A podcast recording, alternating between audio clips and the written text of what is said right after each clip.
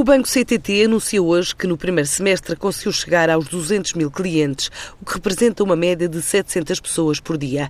O balanço de pouco mais de um ano após o início da oferta ao público, que traduz uma procura em que se destacam a população jovem e a idade ativa.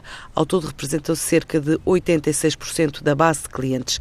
É o que adianta Luís Pereira Coutinho, presidente executivo do Banco CTT. Nós atingimos um marco muito importante, o marco de, dos 200 mil dos 200 mil clientes, coisa que conseguimos em pouco mais de um ano de abertura do banco ao público.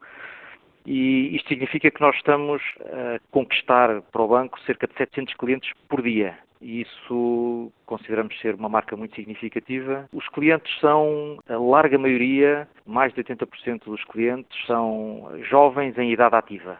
Eh, essa é a larga maioria, mais de 80% dos clientes cumprem estes, estes dois requisitos. O ritmo tem vindo, tem vindo a aflorar ao longo, ao longo do tempo e, portanto, nós estamos absolutamente convencidos que este ritmo se, se, vai, se vai manter.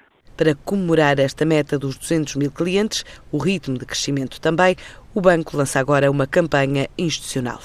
A Atos acaba de anunciar que alcançou um resultado mais elevado de sempre no primeiro semestre deste ano, com receitas a ultrapassarem os 6 mil milhões de euros e taxas de crescimento superiores a 11%.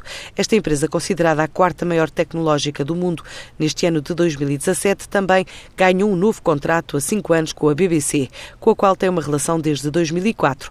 Agora vai apoiar a transformação digital da maior companhia mídia britânica no valor de 600 milhões de euros e também ganhou um outro contrato em Portugal no setor dos transportes. Assim adianta Otávio Oliveira, o diretor comercial da empresa. Este contrato anda à volta dos 600 milhões de euros. Nós vamos suportar fundamentalmente o utilizador final. Vamos poder ajudá-los na vertente de suportar os sistemas de informação dos utilizadores finais, uh, numa vertente de desktop, numa vertente de telefonia, plataformas colaborativas que os utilizadores utilizam, fazer serviços de, de, de hosting e suportar uh, alguns sistemas centrais, não todos, mas alguns sistemas centrais, e basicamente é isto. Não é uma renovação, não é um contrato novo. Agora, há é todo um histórico para trás que nos ajudou a ganhar, não, não tínhamos dúvidas. Já agora, no mercado nacional, este ano já uh, conseguimos avançar com um projeto à nossa dimensão.